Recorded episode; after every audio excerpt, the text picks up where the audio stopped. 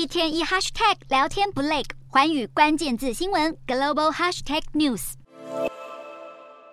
远方窜出浓浓黑烟，建物被炸毁，瓦砾四散。叙利亚南部一座毒品工厂在八号遭到空袭，但这回炮火不是来自以色列或土耳其，而是叙利亚的南部邻国约旦，而且锁定的是恶名昭彰的大毒枭住家。在约旦北部和叙利亚的边界是对抗毒品的新战线，约旦武装部队要立足毒品，涌入中东地区，而获得叙利亚总统阿塞德政府支持的贩毒集团，则是助长毒品交易，对约旦构成重大危害。西方与阿拉伯国家表示，叙利亚专门生产和输出廉价版安。非他命，约旦外长誓言会以任何手段打击毒品走私，而这一次空袭是要警告叙利亚，虽然约旦努力引导阿拉伯国家结束对叙利亚的孤立，但别低估约旦对抗毒品走私的决心。独裁专制的阿塞德政权在遭到阿拉伯联盟停权超过十年后，七号获得重新承认。让被孤立多年的阿塞德得以重返阿拉伯阵营。不过，即使获得阿拉伯联盟重新承认，中东国家卡达表示，与大马士革的关系不会正常化，叙国政府必须实现人民的愿望。而白宫也说不会改变对叙利亚政府的立场。对阿塞德政府实施制裁的白宫表示，除非叙利亚取得联合国认证的政治进展，否则美国与阿塞德政府之间的关系不会走向正常化。